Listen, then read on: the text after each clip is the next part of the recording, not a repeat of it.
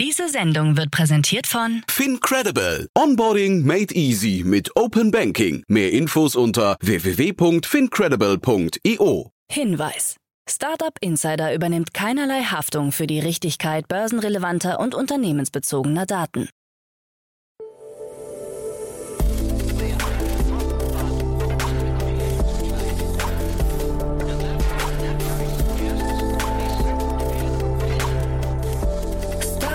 Insider Daily.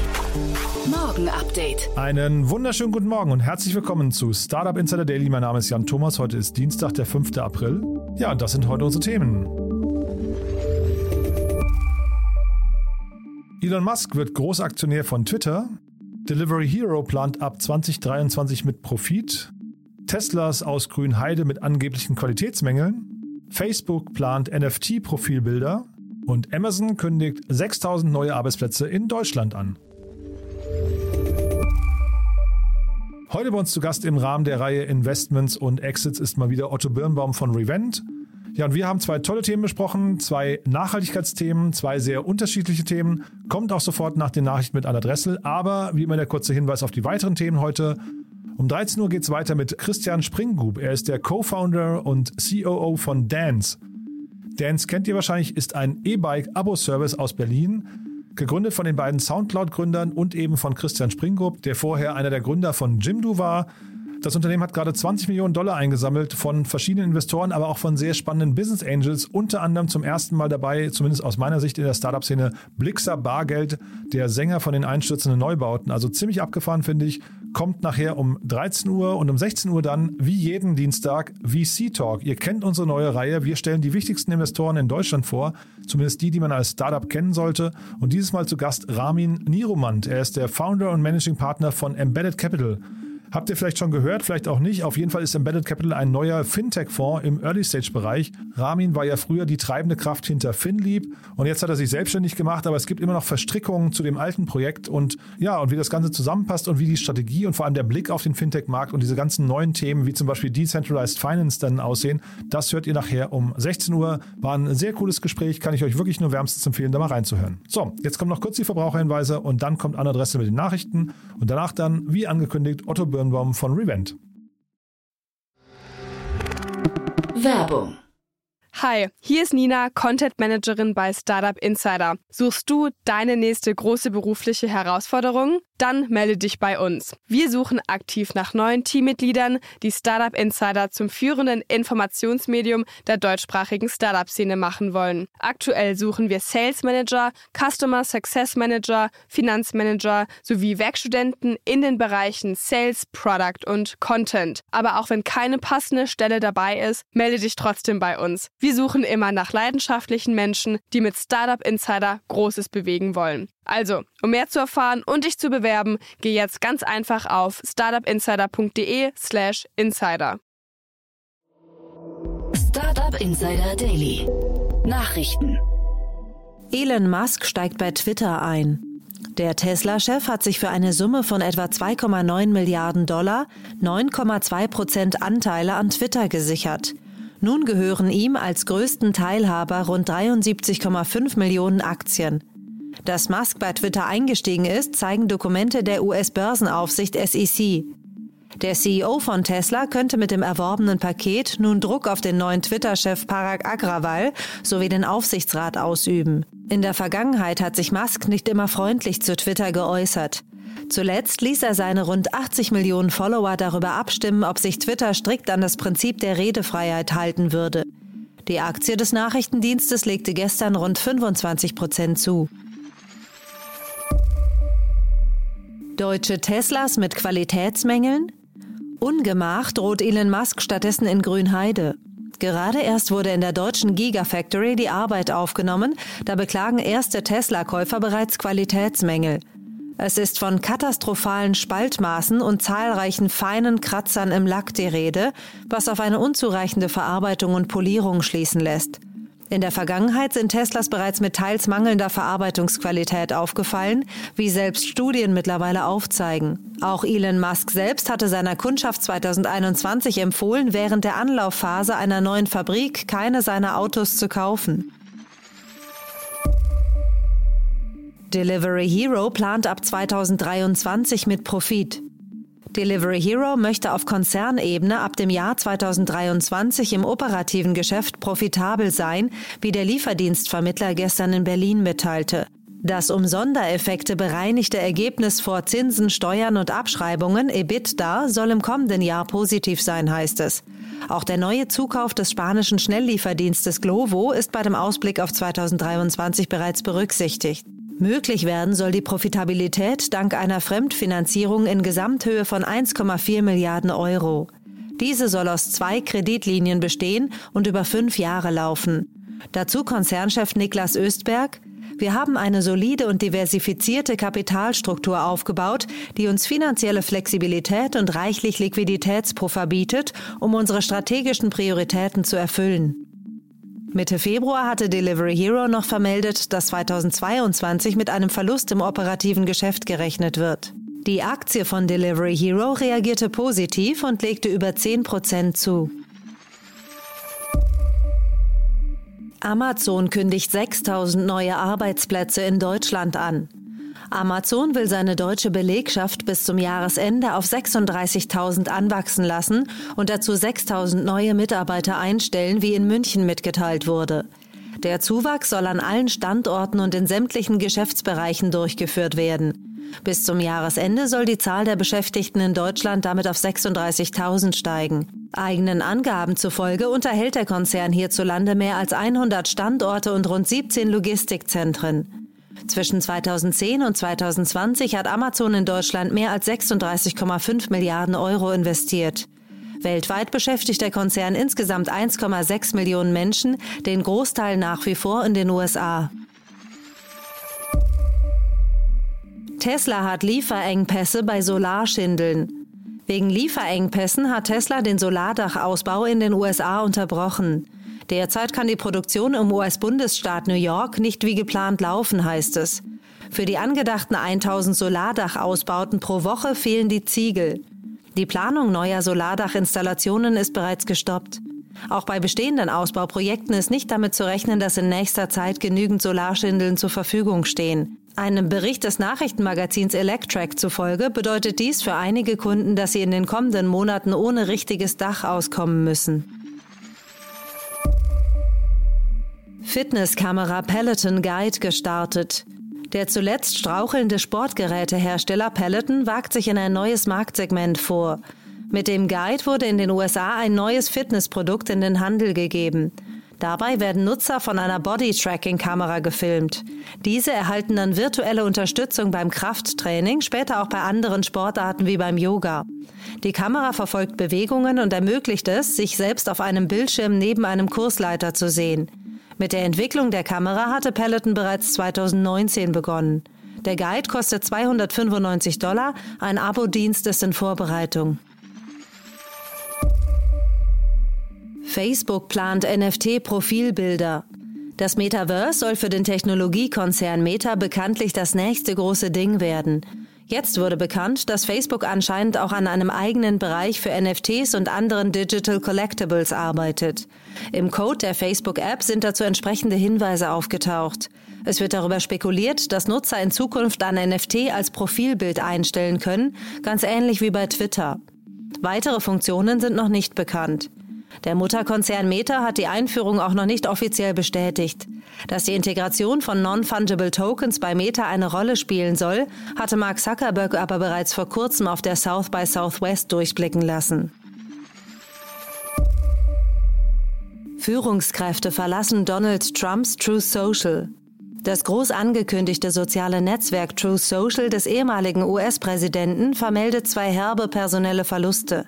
Mit Josh Adams und Billy Boozer verabschieden sich zwei wichtige Tech-Manager von Trumps Twitter-Klon. Der App-Start wird als problematisch beschrieben. Über 1,4 Millionen Nutzer kommen nicht von der Warteliste herunter. Eine Android-Variante der App steht weiter nicht zur Verfügung.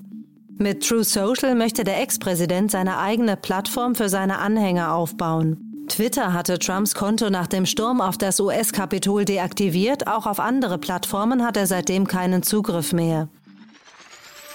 Daily Fun Fact. Dancing Baby als NFT. Eines der ersten und bekanntesten GIFs überhaupt gibt es bald auch als NFT. Das Dancing Baby aus dem Jahr 1996 soll ab dem 8. April in einer grafisch überarbeiteten Variante angeboten werden. Hinter der Aktion steckt das Wiener Grafikstudio HFA, das sich mit den Urhebern Michael Gerard, Robert Lurie und John Chadwick zusammengetan hat. An der Neuauflage haben zudem sechs internationale Künstler gearbeitet. Die Auktion soll über die Plattform Foundation laufen.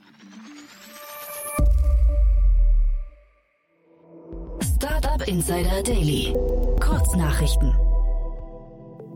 Die Abschaffung der Roaming-Gebühren in der EU wird bis 2032 verlängert. Das haben die Mitgliedstaaten gestern beschlossen. Damit werden zusätzliche Kosten für die Telefon- oder Internetnutzung im EU-Ausland für weitere zehn Jahre ausgesetzt. Das Münchner Mobility-Startup Sono Motors und die Münchner Verkehrsgesellschaft haben einen Solarbus-Anhänger vorgestellt. Dieser wird künftig im Münchner Stadtgebiet unterwegs sein und testet die Energieerträge sowie das Potenzial von Solarenergie im öffentlichen Personennahverkehr. Die Neobank N26 teilt mit, dass die sogenannten Spaces, also die Unterkonten mit IBAN, ab sofort für Premium-Kunden nicht nur in Deutschland, sondern auch in zahlreichen anderen Ländern wie Österreich, Belgien, Dänemark, Estland, den Niederlanden und der Schweiz verfügbar sind. Der Möbelhandel Home24 hat seine Ergebnisse für das vierte Quartal und Geschäftsjahr 2021 veröffentlicht. Demnach fiel der Unternehmensumsatz gegenüber dem Vorjahreszeitraum von 152,4 Millionen Euro auf 151,7 Millionen Euro. Die bereinigte EBITDA-Marge ging im gleichen Zeitraum auf 0 Prozent zurück. Ein Leak des populären russischen Essenszustelldienstes Yandex Food hat für den Geheimdienst FSB ungewollte Konsequenzen. In der veröffentlichten rund 58.000 Kontakte umfassenden Kundenliste fanden sich eine große Zahl an Namen, Telefonnummern, Adressen und Lieferhinweisen zu Personen, die mit dem Geheimdienst in Verbindung stehen. Auslöser des Leaks war laut Yandex ein unehrlicher Mitarbeiter. Und das waren die Startup Insider Daily News von Dienstag, dem 5. April 2022. Startup Insider Daily. Investments und Exits. Cool, ich freue mich sehr. Otto Birnbaum ist wieder hier von Revent. Hallo Otto. Hallo Jan. Freue mich sehr, dass du wieder da bist, Otto. Und ich habe es ja gerade schon gesagt, wir haben im Vorgespräch, sind wir schon mal durchgegangen. Super coole Themen. Aber ich würde sagen, wie immer, erstmal ein kurzer Abriss zu euch, oder? Sehr gerne. Also, ähm, wir sind Revent, wir sind ein Early Stage äh, Venture Capital Fonds und investieren in Pre-Seed und Seed Stage Firmen. Ähm, Tickets zwischen 200.000 und 2 Millionen. Unsere These ist, dass die Kombination aus Kapital, Technologie und Unternehmertum eigentlich die größte Schlagkraft hat, die es braucht, um die größten Probleme zu lösen. Das heißt, wir suchen uns, was sind eigentlich die größten systemischen Probleme, die in den nächsten 10, 20 Jahren angegangen werden müssen. Das sind Themen wie Klimawandel, demografischer Wandel, digitaler Wandel. Ähm, und was hat das für einen Einfluss auf die Gesellschaft und den Planeten? Und inwieweit kann Technologie helfen, den Einfluss ins Positive zu drehen. Ja, inwieweit können wir sozusagen Technologien entwickeln, die CO2 aus der Atmosphäre rausnehmen? Inwieweit können wir Technologien entwickeln, die die äh, Kosten des Gesundheitssystems signifikant nach unten bringen, so dass wir uns auch dieses Gesundheitssystem in einem demografischen Wandel in zehn Jahren leisten können äh, und, und, und äh, etc. Das heißt, unsere These ist, die, dass Technologie signifikant für die Gesellschaft was Gutes bringt. Ähm, und wenn das der Fall ist, dann möchten wir investieren. Mhm, du hast gerade angesprochen, Gesundheit ist ein Thema von euch, das euch interessiert oder ein, eines eurer Fokusthemen. Und das ist fast schon die gute Brücke zum ersten Thema, äh, über das wir heute sprechen. Da gab es eine richtig krasse Runde, finde ich. Ich bin mal gespannt, wie du das findest. Vielleicht kannst du mal sagen, ob das ein Thema auch für euch gewesen wäre. Jetzt mal abgesehen von dem Stadion, in dem die, äh, dem die schon sind. Aber so vom Thema her, eigentlich, eigentlich vielleicht schon, ne? Absolut. Also wir reden hier einmal über Season Health. Die haben gerade 34 Millionen Dollar ähm, A-Runde aufgenommen. Das ist der ehemalige CEO von Plated ähm, und der äh, Lead Investor ist Andreessen Horowitz. Insoweit ist das schon ganz spannend. Ähm, was die machen ist, äh, die machen Meal Kits, also ganz ähnlich äh, wie HelloFresh, fokussiert aber auf kranke Menschen, ähm, also auf chronisch kranke Menschen, entweder mit Diabetes, aber teilweise eben auch mit, ähm, mit Krebs und anderen äh, ähm, Krankheiten und schauen, inwieweit kann eigentlich eine sehr ausgewogene und personalisierte Ernährung diese Krankheit besser in den Griff bekommen und, und einen signifikant besseren, also einfacheren, milderen Verlauf gestalten. Ähm, die werden teilweise schon von Krankenkassen in manchen Bundesstaaten in den USA erstattet äh, und sind jetzt dabei, eben mehr und mehr Trials zu, zu machen, um zu zeigen, dass das geht. Und das Spannende ist, ich glaube, es ist so eine Kombination. Das eine ist, es geht hier um ja, Personalized Healthcare zu einem gewissen Grad, ja, Healthcare ein bisschen weiter gefasst, weil es eben Ernährung ist äh, und auf der anderen Seite ein Direct-to-Consumer-Play, ja, um eben direkt auf die Leute zuzugehen und zu sagen, okay, wie muss dein ähm, ja, wo, wo kommt dein Essen her und wie können wir dir das in einer Box für die Woche vor die Tür stellen? Mhm. Ich finde das total interessant, muss ich sagen. Ähm, ich weiß nicht, wie es dir geht, Otto. Ich bin, also tatsächlich, ich gebe das auch immer gerne offen zu, wenn ich mich irgendwo total irre, aber ich, bei HelloFresh zum Beispiel war ich immer der Meinung, das Modell kann gar nicht funktionieren, weil Menschen nicht lange genug dabei bleiben. Ne? Und äh, also jetzt haben sie mich da eines Besseren belehrt, aber ich finde, das hier ist eigentlich quasi, quasi nochmal die viel, viel logische Fortführung des Modells. Ich, also, ne, vielleicht weiß nicht, wie du das siehst.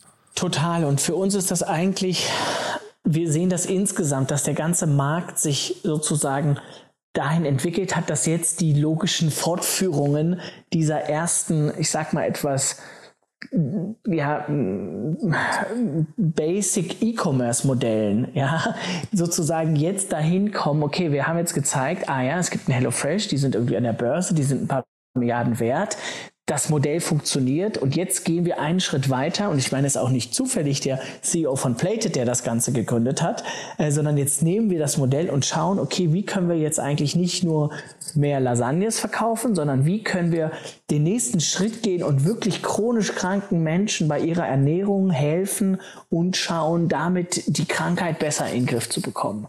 Ähm, und, und das ist nämlich auch das, was wir insgesamt als Makrotrend sehen der Industrie die nächste Welle von Unternehmertum wird viel mehr in so einen starken purpose-getriebenen Element haben. Da geht es nicht mehr darum, jetzt die nächste E-Commerce-Company aufzubauen oder das nächste SaaS-Tool, um noch mehr zu verkaufen, sondern es geht darum zu schauen, okay, wie können wir jetzt eigentlich diese ganzen Learnings, die wir bei HelloFresh oder bei Plated und so weiter alle hatten, wie man Marketing macht und wie man CRM-Systeme aufbaut und wie man schnell skaliert und wie man Supply-Ketten macht und so weiter und so fort. Wie können wir das jetzt nehmen und auf die nächste Welle heben. Und das ist eigentlich ein schönes Zeichen, deswegen habe ich das sozusagen auch mitgebracht, dass das so ein Indikator ist, dass wir jetzt in diese nächste Welle reingehen, wo wir diese ganzen Learnings der letzten zehn Jahre nehmen und aber in eine viel stärkere Purpose Economy reinwerfen. Mhm. Und da kann man sich wahrscheinlich sogar noch einige andere Modelle auch vorstellen, die dann vielleicht so koexistieren. Ne? So vielleicht, ich weiß nicht, von vegan, wahrscheinlich gibt es das zum Teil auch schon, ne? vegan oder Diabetik oder äh, Diabetes oder sowas, ne? dass man irgendwie guckt, dass man so Special Needs, ne? also diese nächste Welle, dass die eben nicht nur jetzt hier äh, chronisch Kranke, ähm, sondern vielleicht eben auch noch hier und da so, so weiß ich, Nischenzielgruppen noch bedienen. Ne? Mhm. Ja, mit den Nischenzielgruppen ist immer sozusagen die Herausforderung, du brauchst die kritische Size auf der Supply Chain, damit das kostenmäßig Sinn macht. Und das ist natürlich wiederum bei den Krankheiten, die sie da angehen, bei so Diabetespatienten, ist das natürlich eigentlich schon nochmal ein riesengroßer Markt, ja. Und wir reden also, ich glaube in Europa oder in Deutschland, jede zweite Person ist übergewichtig. Also, das muss man sich mal auf der Zunge zergehen. Jede zweite Person hat faktisch zu viel Kilos auf den Hüften. So, das ist jetzt nicht immer krankhaft, aber das, da kommen dann, so, dann kannst du sagen, okay, jede dritte Person ist, geht sozusagen in, in, in eine krankhafte Stadium und dann kommen da Knochenprobleme und Gelenkprobleme und umso älter wir werden, desto anfälliger wird man und so weiter und so fort. Also das ist einfach eine riesen Volkskrankheit, dass wir Übergewichtigkeit sozusagen in der westlichen Welt so stark ver verankert haben. Und äh, deswegen ist dieser Markt einfach auch riesengroß. Ja, wobei auch, wenn man der Logik folgt, ist es ja nicht nur, ähm, äh, ich weiß nicht, Kranke zu bedienen, sondern auch Menschen dabei helfen, gesund zu bleiben. Ne? Ich glaube, das wäre ja äh, quasi die, die andere Seite der Medaille, dass man aber sagt, wir gehen viel, viel früher rein und versuchen eben mit gesunden Gerichten zum Beispiel chronischen Krankheiten vorzubeugen. Mhm. Ja, also ich glaube nicht, dass Season Health das sozusagen macht, weil die schon sehr, sehr stark auf die Healthcare Insurance gehen. Aber theoretisch ist das ja eigentlich sozusagen der HelloFresh Approach, zu sagen, hey, guck mal, wir haben hier ein gesundes Essen, du kannst es selber aussuchen, du kannst das kochen, wir machen das alles einfach für dich sozusagen, dass es nicht kompliziert ist äh, und dann kannst du gesund und ausgewogen leben. Ja, ich finde es ein, ich find's ein hochgradig spannendes äh, äh, Thema, muss ich sagen. Äh, klingt für mich auch nach einer Sache, die eigentlich dann, wenn man da den Kunden, also vielleicht kann man es nochmal aus der Kundensicht kurz betrachten, Otto. Ne? Also ich, ich, kann mir vorstellen, dass sich Kunden, jetzt haben Sie hier zum Beispiel Nierenkranke als Beispiel aufgenommen, äh, aufgeführt, dass sich solche Leute auch freuen, wenn sie quasi speziell für sie angereicherte Gerichte oder vorgekochte oder vorbereitete Gerichte ähm, dann eben kochen können. Ne? Oder wie, wie würdest du das sehen? Ich kann mir vorstellen, man kann den Kunden schon sehr schnell überzeugen. Ja, glaube ich auch. Also das ist schon, und das zeigt ja auch der Erfolg von dem HelloFresh-Modell sozusagen, dass es ist einfach ein sehr angenehmes Produkt. So, man kriegt die Box nach Hause geliefert und kann, und das ganze Kochen wird einem sozusagen, man kann immer noch kochen, aber das, die Komplexität daraus, so was mache ich jetzt eigentlich, wo kriege ich die Sachen her, dann kaufe ich irgendwie einen Kohlrabi und die Hälfte muss ich wegschmeißen und so weiter. Also diese ganzen Painpoint, den es sozusagen gibt, den HelloFresh ja schon sehr gut adressiert, das dann auf sozusagen eine nochmal, ist nochmal ein anderes Niveau, weil es schon auch ein bisschen schwieriger ist herauszufinden, was für eine Zielgruppe braucht eigentlich was für einen Mealplan und wie kriegt man den dann sozusagen kritische Masche skaliert und dann auch die Logistik-Chain dahinter aufgesetzt. Also das ist jetzt nicht ganz so straightforward, ähm, aber wie gesagt, ich glaube, dass da ist sozusagen auch gerade, wenn die Krankenkassen das bezahlen oder einen großen Teil mitbezahlen, ähm, so kann dann auch sowas einfach auch mal ein bisschen mehr kosten ähm, mhm. und das hilft.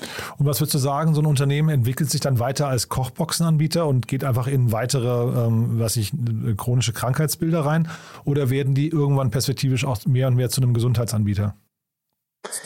Nee, ich glaube, wie der Name schon sagt, ähm, äh, hier Season Health, ich glaube, die werden eher ein Gesundheitsanbieter werden. Ja, ne? ähm, dass man dann eher so überlegt, okay, wie können wir jetzt eigentlich nach und nach tracken, wie sich der, der, der, der Glukosewert entwickelt, wie sich die Blutwerte entwickeln und wie kann man eigentlich immer mehr personalized Healthcare Offerings an die Kunden mhm. sozusagen geben und sagen, hey, guck mal, diese, diese Supplements wären vielleicht nur interessant und ein anderes Problem ist irgendwie Bewegung und dass man dann guckt, okay, wie kriegt man eigentlich wirklich spannende Healthcare-Profile hin, um dann auf die personalisierte, unterschiedliche Therapieformen, also sagen wir Low-Touch-Therapieformen eigentlich ähm, anzubieten. Mhm.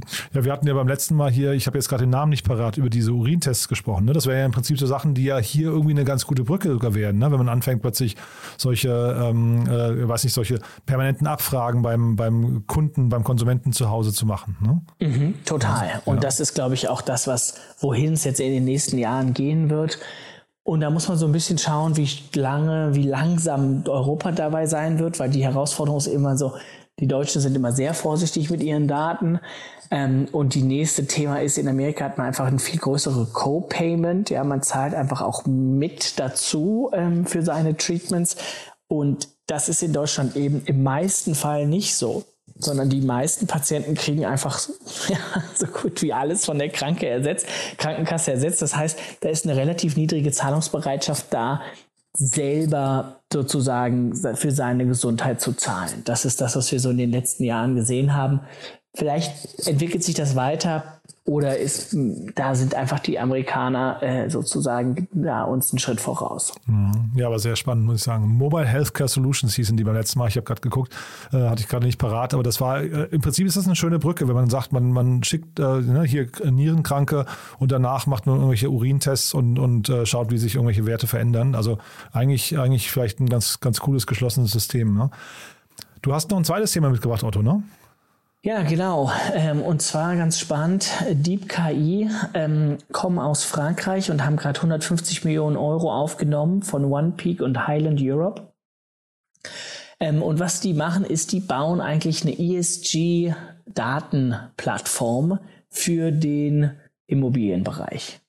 Ähm, und mit 150 Millionen Series C Funding zeigt das, dass die Firma, sagen wir mal, so gut auf dem Weg in die, in die Milliardenbewertung ist. Noch nicht, aber so auf dem Weg dahin. Und das zeigt auch, was da für Musik in dem Markt äh, spielt. Ja, ähm, ich glaube, die Herausforderung ist, dass wir dass wir uns als Gesellschaft eigentlich gesagt haben, okay, wir wollen viel, viel stärker den ESG-Bereich visibel machen. Das heißt, was ist eigentlich der Environmental Footprint, was ist eigentlich der Social Footprint, wie sieht eigentlich äh, sozusagen die Governmental äh, äh, Aufsetzung aus? Und was sind eigentlich große Bereiche, wo das passieren muss? Und der Immobilienbereich ist einfach ein riesengroßer Polluter von CO2. Ja, das ist riesengroße, das sind Riesenportfolien, die dahinter stecken. Und ich meine, das ging jetzt auch ein, ein Gesetz letzte Woche irgendwie ähm, ähm, ähm von der Bundesregierung, zumindest ich glaube vom äh, Bundestag verabschiedet. Der Rat muss, glaube ich, noch zustimmen. Aber da geht es auch darum, ähm, äh, Anreiz zu setzen für Investoren sozusagen in die, äh, in die Wohnung zu investieren und wenn nicht, werden die Stromkosten 50-50 aufgeteilt. Ja, okay. Ja, also das heißt auch da oder, oder teilweise 80-20. Äh, ähm, das heißt aber da wird sozusagen auch schon klar gesagt, okay, wir wollen wir wollen eben Anreize schaffen, in die Infrastruktur, sprich die Häuser zu investieren, damit weniger geheizt werden muss, damit weniger CO2 dadurch entsteht. Ähm, und, und das ist sozusagen beim Heizen, das ist aber auch bei, bei anderen, anderen Stromthemen, das auch wie gebaut wird, äh, was für Zement und Stahl genutzt wird und so weiter und so. Also riesengroßes Thema, riesengroße Industrie. Ähm, und der Hauptthema ist, wie misst man das eigentlich und wie misst man da sozusagen Additionality, was für uns immer wichtig ist. Inwieweit ändert sich eigentlich etwas? Ähm, weil das, der eine Punkt ist zu gucken, okay, gut, so ist es, aber das ist halt schon irgendwie die, das Wasser ist die Spray runtergeflossen. Aber wie wird es eigentlich in Zukunft sein und wie kann man da über mehr Datentransparenz eigentlich eine, sozusagen eine bessere Entscheidungsgrundlage schaffen, damit dann Entwickler andere Investmentsentscheidungen treffen würden. Mhm. Und ich verstehe richtig, es ist eine SaaS-Plattform, ne? das heißt, sie ähm, im Prinzip wahrscheinlich größtenteils Entwickler, ne? hast du, glaube ich, gerade auch schon gesagt. Also es sind eher so Groß, Großbauunternehmen, die dann, ähm, die dann dort Kunden werden, ne? Genau, die großen Bauunternehmen, die Kunden werden. Ich habe das so verstanden, dass sie sozusagen schauen, okay, wie sieht, äh, wie sieht der Footprint von unseren Gebäuden aus ähm, und was können wir sozusagen machen, um diesen Footprint zu reduzieren und wie sieht dann auch so eine Return of Investment in äh, Rechnung aus, ähm, etc. Also wir sehen auch so die ersten Startups auch in Deutschland, die in den Bereich auch reingehen. Ähm, und ja, behalten das, also sind selber in eine ESG-Plattform sozusagen investiert, Net Purpose in England, die machen das auf, auf äh, Public Equities, ja, nicht, nicht Real Estate, aber es zeigt, dieser ganze Markt bekommt so viel Druck von den Investoren zurecht, äh, da mehr Transparenz zu schaffen, dass dann sozusagen erstmal diese Datenplattformen entstehen müssen, damit dann andere Entscheidungen getroffen werden müssen und damit dann sozusagen die Realwirtschaft sich zum Positiven verändert. Genau, es klingt eigentlich so, als wäre das quasi jetzt die Voraussetzung dafür, dass wir vielleicht in drei, vier, fünf Jahren dann eigentlich nur noch, ähm, ich weiß nicht, bessere Entscheidungen bei dem, beim Immobilienbau treffen können. Ne? Mhm. Ja, so, so, sehen wir das und wir nennen das in äh, Enabling Technologies. Das sind viel so Datenplays, die eben wirklich erstmal zeigen, wie sieht es aktuell aus und was müsste passieren, damit die Daten, damit die, der, der Footprint besser ist ähm, und das sozusagen modellieren, so dass die Entscheidungsträger andere Entscheidungen treffen können, als wenn sie die Daten nicht hätten. Ein bisschen schade ist, dass du gerade gesagt hast, ähm, dass die Bundesregierung erstmal quasi mit der, mit der Keule drohen muss und muss sagen, wenn es nicht passiert, ähm, äh, werden die Energiekosten geteilt, ne? weil eigentlich würde man sich wünschen, dass das irgendwie äh, vom Konsumenten auch so stark nachgefragt wird, dass ich weiß nicht über Zertifikate oder weiß gar nicht, wie man, wie man äh, das von außen sehen kann, welchen Energiezustand so ein Haus hat, aber dass, dass es quasi eigentlich auch ohne Regulierung funktionieren könnte. Ne? Ja, das ist richtig, nur der Immobilienmarkt ist halt leider auch nicht so ganz, ähm, der ist ja nicht liquide. So, in Berlin gibt es ja viel zu wenig Supply, dementsprechend gehen die Preise nach oben so, egal, was man, man dann, anbietet, ne? Egal, was man anbietet. ja, ja. Und wenn man dann sagt, okay, hier ist zwar eine scheiß Heizbilanz, aber dafür ist die Wohnung vier Zimmer in Berlin Mitte. Ja, ja. Oh, mega. Springen sie alle drauf. Was wieder ähm, geschlagen mit 100 Leuten davor. Ja. Richtig. Also, ähm, das ist halt, es gibt eben so ein paar Märkte, die sind halt eben ja nicht liquide. Und es braucht dann immer ein bisschen so sprungmäßig Supply nachzubauen. Dann ziehen die Leute aufs Land. Es sieht vielleicht in zehn Jahren ganz anders aus, aber es ist jetzt nicht, dass der sich innerhalb von einem Monat oder einem Quartal oder sogar einem Jahr bewegt. Ja, ja, von da, hast, da hast du recht. Da muss man wahrscheinlich erstmal wirklich tatsächlich einen Hebel ansetzen und dafür für Geschwindigkeit sorgen. Ne? Aber das Thema finde ich super, Otto. Also da, da, wenn sowas funktioniert, du hast jetzt gerade quasi mit der Bundesregierung so ein bisschen auf Deutschland gelenkt, aber das ist natürlich ein globales Thema, ne? Ein globales Thema und das sind auch interessante globale Player, weil wenn man sich auch anschaut, wer, wer hat eigentlich große Immobilienportfolien, dann sind das oft eben sehr, sehr große äh, Versicherer, Private Equity Funds, Asset Manager äh, etc. Das sind schon sozusagen große institutionelle Anleger. Und das ist aber auch interessant. Wir sehen, die Anleger kriegen Druck von ihren Kunden, ja, das sind dann wiederum Pensionskassen oder auch Ultra-High-Net Individuals, die sagen, okay, wir wollen das Geld bei euch anlegen, aber wir wollen, dass ihr damit was Vernünftiges macht. Das heißt, wie sieht denn eigentlich die CO2-Bilanz ähm, äh, von unserem Real Estate-Portfolio aus? So, dann kann man mal eine ganze Weile rechnen und dann sollen wir das mal quartalsweise aktualisieren. Viel Spaß. Also das ist schon etwas, das sehen wir, dass insgesamt diese Datenlage in den verschiedenen Industrien, ja, also das ist jetzt, äh, äh, das sind jetzt Wohnungen äh, oder irgendwie äh, Gebäude, das sehen wir auch im, im Aktienmarkt, das sehen wir beim Private Equity, mehr und mehr wird einfach danach nachgefragt, dann werden die Daten transparent gemacht und dann werden hoffentlich Entscheidungen getroffen, die eben positive Unternehmen signifikant ja, äh, besser äh, behandelt und dies, die negativen äh, Unternehmen werden dann, wird Kapital abgezogen und, und das setzt die natürlich unter Druck zu handeln. Hm. Und Sie haben auch wirklich eine ganze Reihe an wirklich spannenden großen Unternehmen schon äh, als Kunden gewonnen. Ne? Das muss man wirklich sagen. Also es klingt so, als wären die, ist ja auch, das zeigt ja auch die Rundengröße, äh, das Unternehmen ist aus 2014, also die sind schon lange dabei und sind scheinbar gerade an einem Punkt, wo sie wirklich jetzt auch, äh, weiß nicht, einen internationalen Durchbruch, wo der zumindest kurz bevorsteht, ne? Mhm, ja. Genau, und mal so ein paar Kunden zu nennen, irgendwie Allianz Real Estate, äh, äh, Warburg, ähm, Generali, also das sind schon ähm, ja, sehr, sehr große, ja, in diesem Fall äh, äh, Versicherungsunternehmen, die dann eben wiederum Riesenportfolien haben, weil die eben sehr viele Anlagen äh, äh, managen. Hm. Also Otto, ich finde das super. Ich freue mich immer jedes Mal, wenn wir sprechen. Danach habe ich immer das Gefühl, wir kriegen die, die, die, Kurve doch noch irgendwie hin. Ja, weil das sind so, das sind so Themen. Naja, wir sehen ja immer die Probleme der Welt gerade, ne? Und äh, es sieht ja nicht gerade rosig aus, aber ich finde solche Lösungen hier, und das ist ja immer der, der Hinweis, was du ja am Anfang auch gesagt hast, bei den Startups schlummert ja sehr viel Potenzial, hinterher auch Lösungsanbieter zu sein für die großen Probleme der Welt, ne? Total. Und wir glauben, man muss da immer so ein bisschen, es braucht einfach wahnsinnig lange. Es irgendwie, Fred Wilson hatte mal, ich glaube, so 2010 oder so getwittert äh, oder einen Blogpost, dass, dass jetzt so langsam oder 2014 so langsam 50 Prozent des Musikmarktes auf Streaming ist. So, okay. 2010, 2014. Das ist, also, das war zu dem Zeitpunkt, war das bei uns allen schon völlig normal. Und es braucht einfach wahnsinnig lange, um so Industrien wirklich komplett umzudrehen.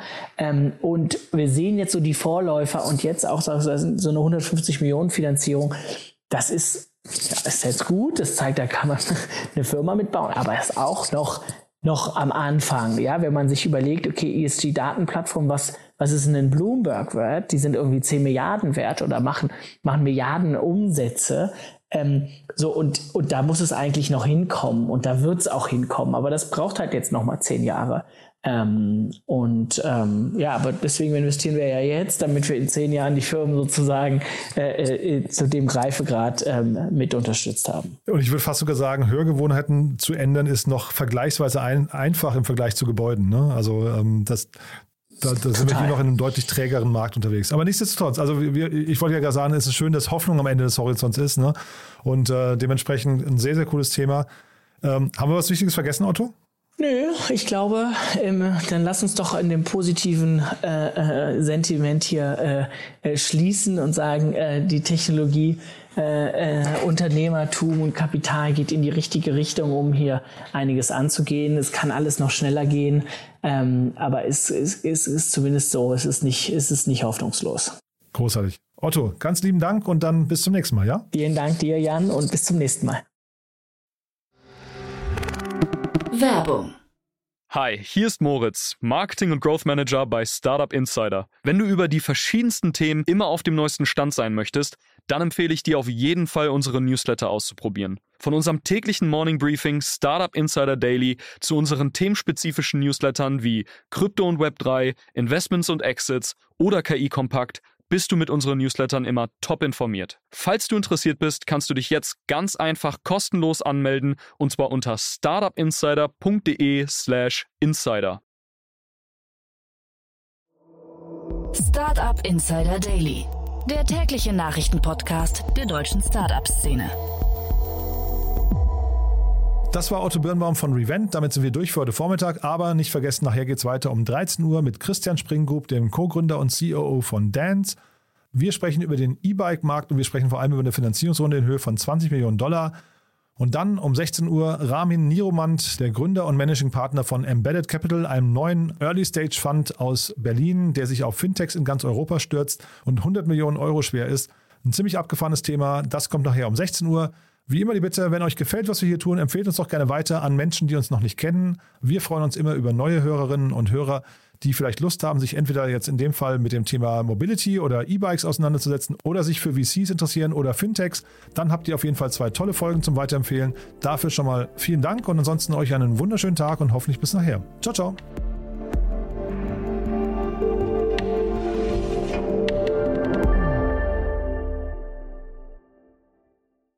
Diese Sendung wurde präsentiert von Fincredible. Onboarding made easy mit Open Banking. Mehr Infos unter www.fincredible.io.